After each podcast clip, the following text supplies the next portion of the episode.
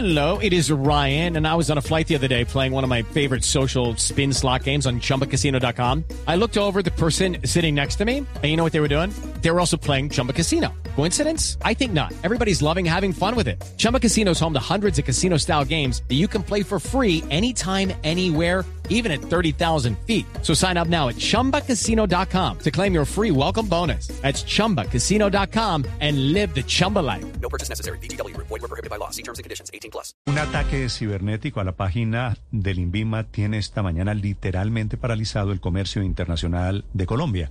El tema es el certificado sanitario que no ha podido ser exte- eh, eh, expedido y que tiene bloqueados contenedores, más de 3.000 y centenares de camiones, especialmente en el puesto- puerto de Buenaventura, en donde se siente originalmente este problema, pero va a pasar en muchos puertos. Don Miguel Espinosa es el presidente de la Federación Colombiana de Agentes Logísticos en Comercio. Señor Espinosa, buenos días.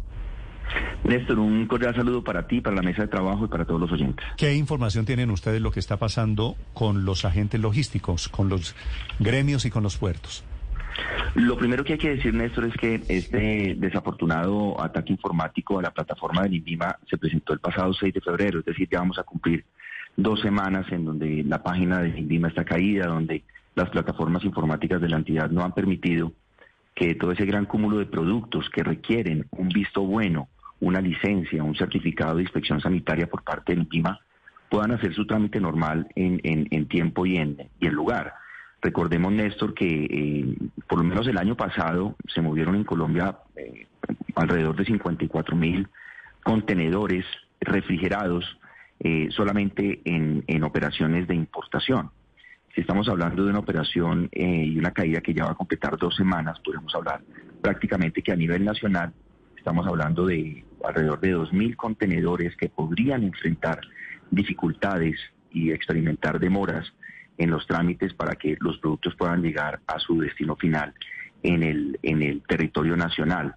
Eh, ¿Cuáles son las demoras que se experimentan en este tipo de, eh, de casos? Lo que ya hemos hablado durante mucho tiempo, el tema de las demoras de contenedores, el cobro que me hacen las navieras por devolver extemporáneamente un contenedor, los bodegajes en el puerto, que por supuesto, eh, dependiendo de la negociación comercial que tengan los comerciantes y los importadores con las diferentes terminales portuarias, eh, tienen algunos días libres, pero ya en la, en la gran mayoría de casos, Néstor, esos días libres ya se cumplieron y el taxímetro, por llamarlo de alguna forma coloquial, ya se incendió y estamos empezando a experimentar ese tipo de costos. Señor. Estamos hablando, estamos hablando más o menos de 200 dólares diarios, eh, unos 800 mil pesos, mm, eh, eh, pesos más, pesos menos, eh, de costo, extra costo diario por cada contenedor eh, que pueda estar represado en las diferentes terminales. Recordemos, este no es un tema solamente de Buenaventura, sino es un tema de todas las terminales a nivel a nivel nacional, pero por supuesto como venimos de un tema de Buenaventura,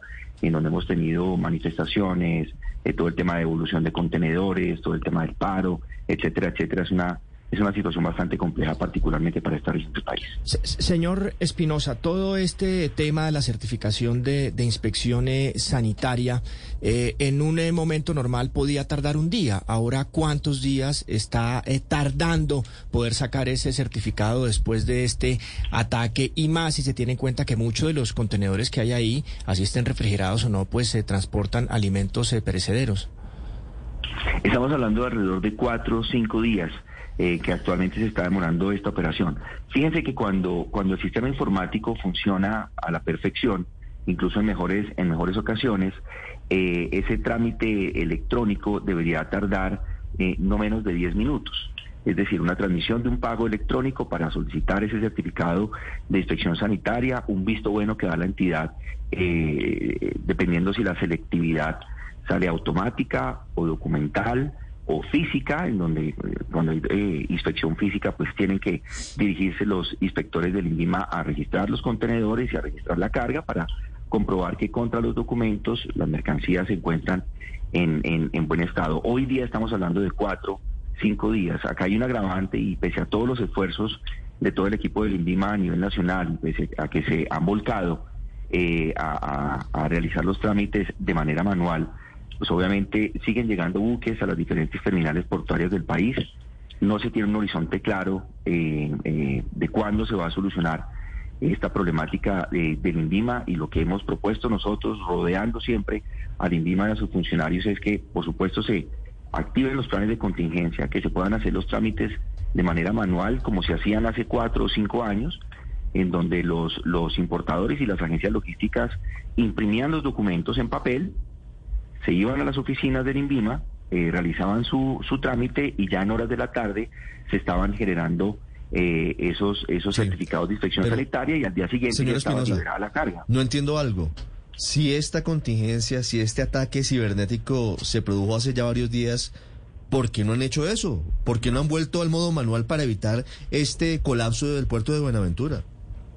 Entiendo ya se está empezando a, a coordinar los equipos al interior del INVIMA, eh, Ricardo, para que esta operación fluya mucho más fácilmente.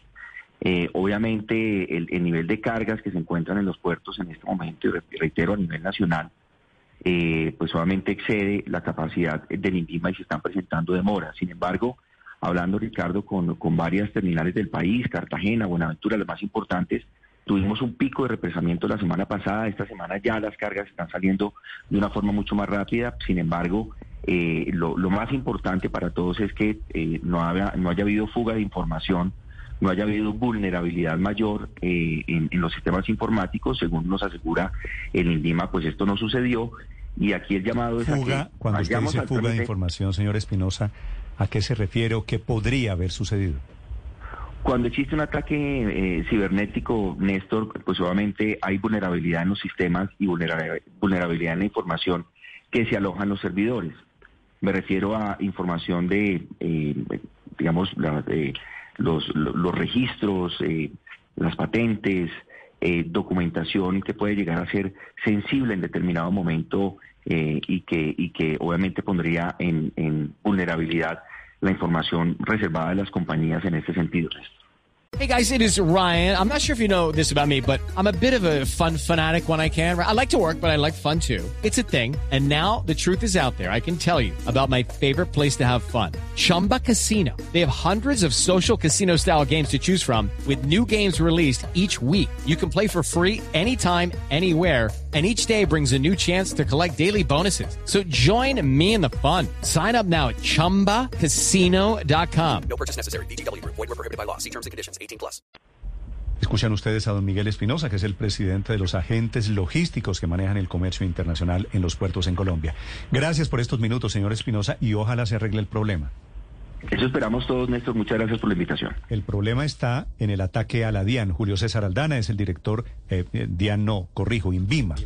INVIMA, que es el instituto que da las licencias, que maneja los registros sanitarios en Colombia. Julio César Aldana es su director. Doctor Aldana, buenos días. Néstor, buenos días. Me alegra saludarlo. Doctor Aldana, ¿qué van a hacer con semejante problema que está causando este efecto en los puertos? Infortunadamente, Néstor, yo estaba escuchando a- al doctor Miguel, como él lo mencionaba, Invima no ha presentado una falla en la infraestructura de servicios, no. Invima fue víctima de un ciberataque, de un acto delincuencial que no tiene precedentes en la historia de las instituciones del país. Y obviamente ese, ese acto criminal eh, llevó a que se alteraran las operaciones, los trámites normales del INVIMA.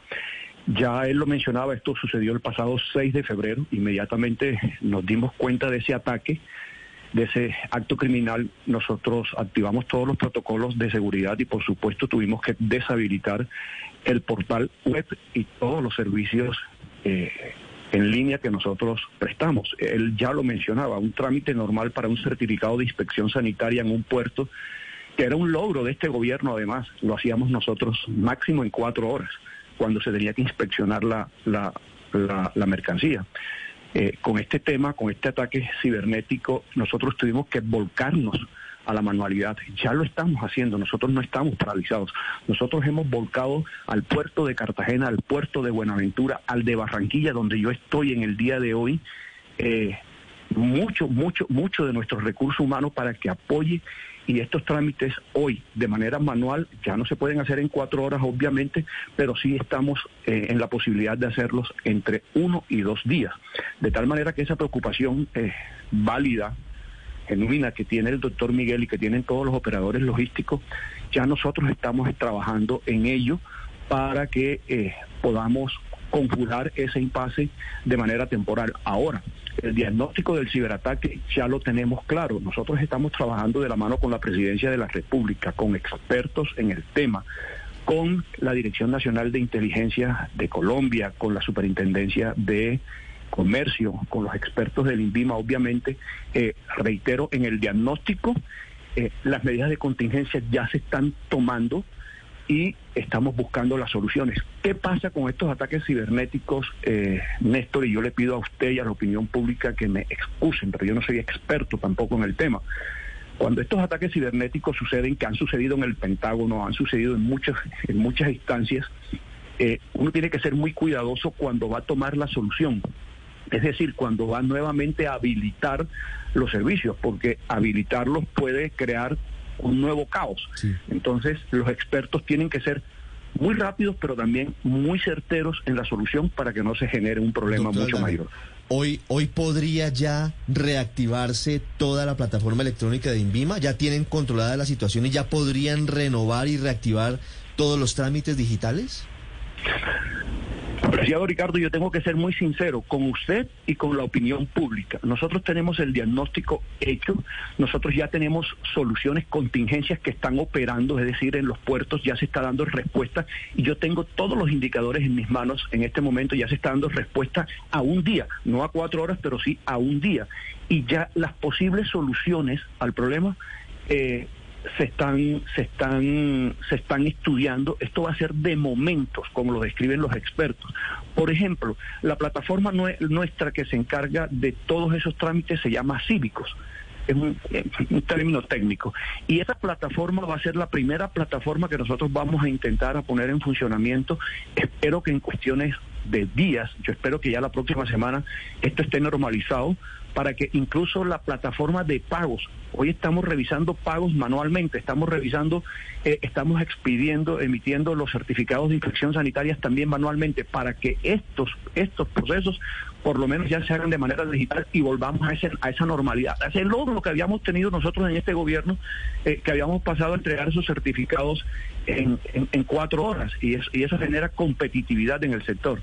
Eh, nosotros nadie estaba preparado por una pandemia y yo creo que nadie está preparado tampoco para un ataque eh, de esta naturaleza, un ataque cibernético. De tal manera que estamos de la mano con el gobierno nacional, con el alto gobierno nacional, eh, haciendo unos esfuerzos ingentes para solucionar este problema. Doctor Aldana, la preocupación principal es la fuga de información, que se haya filtrado información reservada, información valiosa.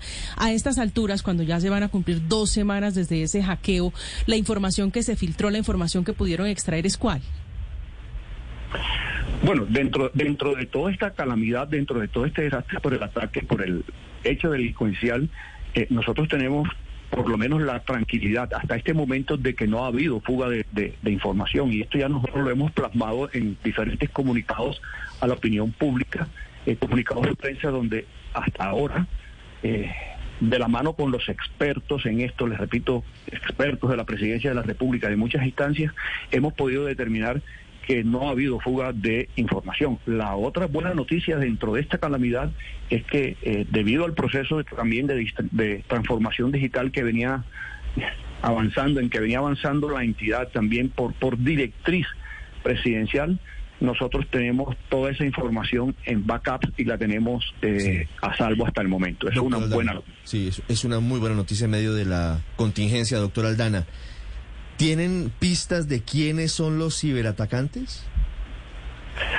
No, señor. Esto, esto, esto, esto, Ricardo, es un tema tan complejo. Yo le decía ahorita que, la humanidad no estaba preparada para el COVID-19 y, realmente yo creo que una entidad tampoco del todo está nunca preparada para un ciberataque. Estas son personas eh, de mentes muy criminales, de actitudes muy criminales que hasta el momento presumimos que no son nacionales, son, son, son organizaciones internacionales que se dedican a esto.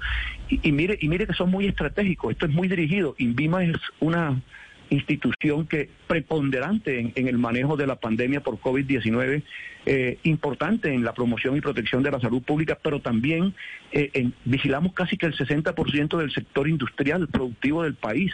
Eh, paralizar o intentar paralizar a la entidad, yo creo que es un hecho criminal estratégico de, doctor, doctor de alto calado. ¿Le han pedido algún rescate a usted? ¿Piden algo esos hackers? Sí, señor. ¿Cuánto están pidiendo? Néstor, eh, per- permítame yo, yo tenga la generosidad y exímame de dar esta respuesta porque es un tema muy complejo y, y- y quiero ser muy sincero con usted, Néstor, y con la opinión pública. Yo, yo no tengo experiencia en estos, en estos temas de ciberataque y, me parece, me parece que es una respuesta que no le puedo dar ahora al aire y a la opinión pública. Pero, Pero, bueno, pero- si no, pero sí si no me va a decir cuánto le piden, ¿están negociando en este momento con ellos? No, señor.